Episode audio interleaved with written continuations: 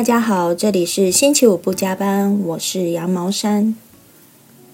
今天要聊的主题呢比较不一样，因为最近有两件事实在是让我有感而发，所以才想说提前讲这个主题。不然这个主题我其实是排在蛮后面的。好，快点来讲一下是哪两件事情让我感触这么深。第一件事呢，就是小 S 开的新节目《西地想聊》，他第一集邀请黄子佼。我在 YouTube 上先看了一下几段新节目的预告，感触真的超深的耶！当时他们分手时候有多轰动，我都还记得。我还记得大 S 在电视上骂了黄子佼。后来看康熙的时候。也记得在康熙里面好像不能提到一些关键字。虽然到后来他们世纪大和解，但没想到他们现在居然可以坐下来互相恭喜对方，甚至还可以调侃一下各自的伴侣。身为小 S 节目的忠实观众，看到这里也是百感交集。第二件事呢，就是有一天我转开了一部安档的韩剧。叫那年我们的夏天，不知道大家有没有看？主要是因为那两个演员崔宇植和金多美都是我很喜欢的演员，他们两个 CP 感爆表诶，金多美比跟朴叙俊还搭，他们真的很适合演那种两小无猜的情侣。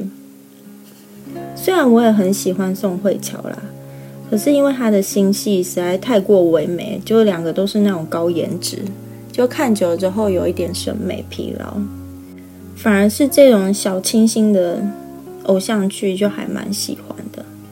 而且我查了一下，发现崔宇植今年三十一耶，他竟然穿高中制服一点违和感都没有，太强了。他眼睛眯眯的，实在很可爱，怎么可以演什么都像什么？大家有空真的可以追一下这部偶像剧的内容啊，就是演一个全校第一名的学霸，跟一个全校最后一名，他们一起拍一个纪录片。后来两个人虽然有在一起，但是分手。那故事的主线呢，是在说他们分手五年后再度相遇，两个人的现状，也可以说就是跟初恋相遇的意思。好啦，讲了这么多，终于要进入我今天的主题。今天要来聊爱情啦。为了让内容有点深度，我就从书柜里挖了一本书，是我很喜欢的华人作家张小娴的作品。我可以不爱你。想要读爱情相关的书呢，真的非常推荐张小娴。我第一本书呢是买她的《面包树上的女人》。没想到看一看就喜欢上他的作品，后来陆陆续续还读了他很多短篇小说、长篇小说，还有散文集。他的小说呢，故事性很丰富，文笔非常的好，写爱情既温柔又犀利。他笔下就有很多种不一样面貌的女性，各种风格都有。对女生心境的描述呢，也非常的细腻。不过，他的爱情故事里面大部分没有什么完美的结局，所以读完之后就是会有一点感慨，也觉得很现实。今天介绍的这本呢是散文精选，我挑了几个章节跟大家聊聊。就配合刚刚说到初恋，我来讲一下初恋情人。初恋嘛，蛮常发生在国中、高中的阶段。这个阶段真的很青春洋溢耶，也是人生中最多选择啊，还有转变的一个时期。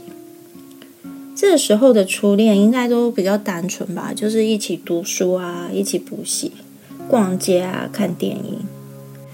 因为距离初恋已经有点遥远，要回想起来，好像也想不起一些细节，只记得时间过得蛮快的啦，爱情也来得很快。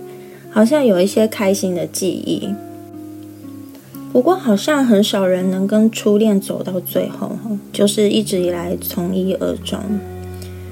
可能是因为初恋的时候太年轻，有太多选择，光是读个学校不一样就可能会分手。我自己对初恋的想法呢是，目前我不会想再遇见自己的初恋情人。可能是因为我是一个很怕尴尬的人吧，也很怕那种同学会，就是必须装大方。这个我真的没办法在大家面前做到，一想到就觉得很恐怖。如果可以的话，就是希望自己的记忆就停留在那很美好的时候就可以了。书里面就有说到，人生最好的是相逢，而不是重逢。有离别的不舍，才有重逢的渴望。不需要等待重逢的人，了无牵挂，都是幸福的。我也不喜欢重逢，诶，也不想重逢。就像刚刚说的，因为我觉得很尴尬。在人生的阶段，曾经相遇过，经历过那些开心啊、讨厌的事情啊，分手了就放下这些，继续前进，完全不会期待再相遇的可能。不过，有的时候真的刚分手，还没办法完全放下，也是正常的。有时候可能还会偷偷去那个以前常去的店啊，或是偷偷的经过对方的戏馆啊，看可不可以再遇到他这样子。说到相遇的话呢，书里面有一个小故事：一个女孩只要从国外回到香港。就会渴望在路上与自己曾经深爱的男孩碰上，直到要离开时都没有在路上碰见过他。此时，他终于明白，两个缘尽的人是不会在路上重逢的。嗯，我个人是常常在最不想遇见谁的时候遇到 最糟的情况，就是那种没化妆啊，或刚好很邋遢的时候。我觉得还是要小心诶，会遇到诶。有一次我真的就是在众多人群之中没化妆的时候，只是出门买个东西吧，就遇到以前的国中同学，他居然秒认出我，然后跟我打招呼，完全就躲也躲不掉。所以应该是说，想遇到的时候遇不到，不想遇到的时候会一直遇到。反正大家真的要小心啊！这个世界很小，你过个马路也可能遇到前任，就停在马路面前，这些都是有可能发生的。出门的时候还是稍微打扮一下，不然就是一定要让对方没办法认出你是谁。好了，这里提到前任，来聊一下前任吧。我自己不是那种很排斥提到或是提到会咬牙切齿的人啊。不过，除非是好朋友。不然，其他那种不是很重要的人，我就懒得提。所以，真的觉得小 S 还有黄子佼很不容易，他们居然可以在节目上大方的聊以前感情的事情。我一直记得那个他和解的那一集，康熙大和解，那时候小 S 她还没转身就哭了，然后我也跟着哭。我觉得那个真的是女生很真实的心情。我想，如果有一天我遇到的话，也应该会哭吧。对啊，虽然分手后最常做的事情就是妖魔化对方，这样才会开心，心情才会舒坦啊。但其实心里还是记得对方好的地方啊。当初会喜欢上这个人，那个感觉也不是假的。可能分手的时候方式并不成熟啊。但如果时间过了很久，哪天在哪里遇见了，那种心情应该就像遇见一个很久不见的好朋友吧？对，也会不争气的掉泪。张小贤在书里对旧情人是这样说的：“他说，不坏的旧情人是苍茫人世上的一点温暖，最好是大家都不错吧。”这句话我也很认同哦，因为这是一个很成熟的想法。如果你的旧情人真的也不是个很坏的人的话，即使没有办法再当朋友，那心里就祝福他可以找到自己喜欢的人。那什么是坏的旧情人？不知道大家对坏的旧情人有什么不一样的定义？我自己是没遇到过啊，但是听到蛮多的。有那种不断提起前女友的啊，有劈腿的啊，或是用交友软体被抓到，有的会言语暴力，这些应该都可以归类为不太好的前任吧。关于那种会提起前任的，书上面是说，如果那个女人深深的在他的记忆里，那我会放弃。这样去爱一个男人太累了。他这样念旧，为什么不回去那个女人身边？我不会努力成为你心中的最爱，那种事不是努力就有用的。嗯，每次听到朋友谈起这件事情的时候，都会有点落寞，就说：“哦，他就很喜欢他的前女友啊。”有时候会说我跟他前女友是不同的类型，听到真的会很气耶。讲出这种话，到底是在贬低现任，还是在感叹？这种人大部分都是被甩的吧？嗯，就不太懂你一直跟现任说前任的好，到底是什么想法？对啊，你当初两个人交往的时候，不是因为都互相喜欢吗？怎么会讲出这种？哎，你跟我前女友长得很像哎，或是我前任现在读某某大学哦。就是那种有名的大学，这种行为真的很扣分哎！听到的时候到底要回什么？哦，好厉害哦，这样。所以你的另一半如果出现这样子的言行举止，请不要容忍，马上制止他，不然他会一而再再而三就不会停止。不然就是快点离开这样子的人。刚刚还有说到那种劈腿啊，还有交友软体。我自己是遇到那种爱搞暧昧啊，不会说自己死会的人。遇到这种人都不知道是正宫比较倒霉呢，还是跟他搞暧昧的人倒霉，因为都是浪费时间，就看自己是哪一种倒霉鬼。如果是正宫的话，书上面写的就还蛮真实。他说，有些男人如果被发现有第三者，会坦白的说。我跟他只有一次，真的只有一次，以后也不会了。其实我们都知道，一次的意思就是不止一次。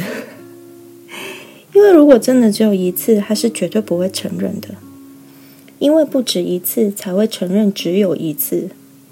希望从轻发落。好啦，上面那一段有点像绕口令，到底是几次？不过大家应该有听懂吧？我也相信耶，因为很多事情真的是越挖越深之后，就发现被骗根本就不止一次嘛。对呀，其实就算他发誓说以后再也不会了，但两个人之间就已经没有信任啦，就是相处都是叠对叠啊，怎么可能忍得住不去看他的通讯记录，还有那些赖的聊天记录，或是他 IG 都追踪谁啊？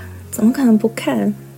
就是两个人之间就已经没有什么信任了。如果你是第三者的话呢？不管是不是在知道的情况之下当了第三者，其实都处在一种名不正言不顺的状态啊。书里面提到，或许可以同时爱两个人，或是被两个人所爱。遗憾的是，我们只能跟其中一个厮守到老。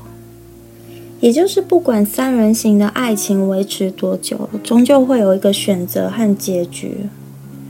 那再严重一点是发生婚外情的话，张小娴说，这些都是借来的，借来的时间，借来的男人，借来的女人，都是属于别人的，都是有期限的。你可以迟一点还，却不可以不还。借来的欢愉总有痛苦的代价，唯一能够永远霸占的只有回忆。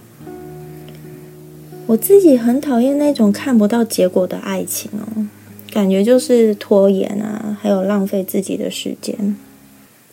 我知道或许介入不一定是有心的，就是你不小心介入的，这样对方也没说清楚。但是如果你是已经知道，还在关系里迟迟不走。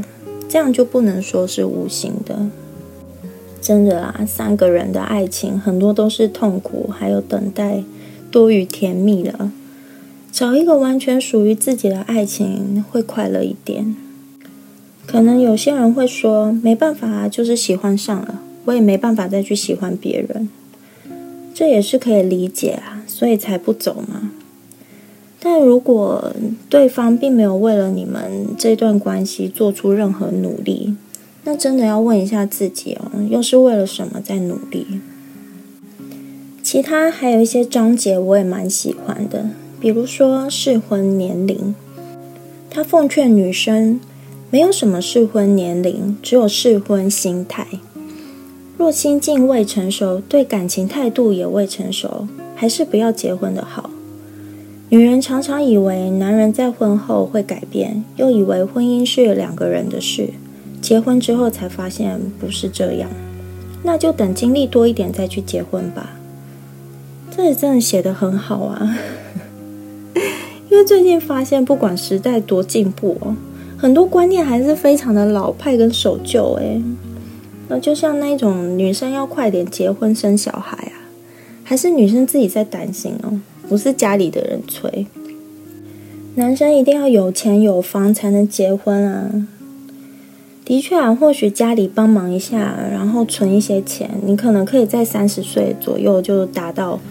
这个程度这样，但这并不代表你的心态就已经足够成熟到可以结婚养小孩耶。现在还是很常听到那种老公下班后啊，在房间就打电动啊，不然就是太太在家一整天，可是不做家事。我想家庭的那种维系啊，并不是结婚后还在各自的世界，是两个人组成一个团队，弄好自己，也配合别人。该吃饭的时候就一起坐下来吃饭，看电视的时候一起看电视，该讲话的时候就好好听对方说话，该给各自空间的时候就让大家好好的放松，有自己的休闲方式，不是那一种各划各的手机啊，看自己喜欢的电视也没有要管别人这样，小孩就一定是妈妈在弄，赚钱养家就是老公的事。这不是维系家庭还有婚姻的好方法。我知道或许不容易啊，因为毕竟现在的环境嘛，需要赚钱，还有一些金钱上的压力。但是我发现很多不容易的地方，是不是我们不愿舍弃心里那个不成熟，而且还像孩子的自己，不想要负起一些该负的责任，就是逃避成为一个真正的大人。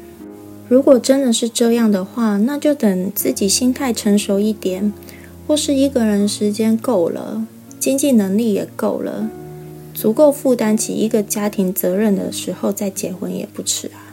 所以，真的适婚年龄并不重要，那个心态调整好是比较重要的。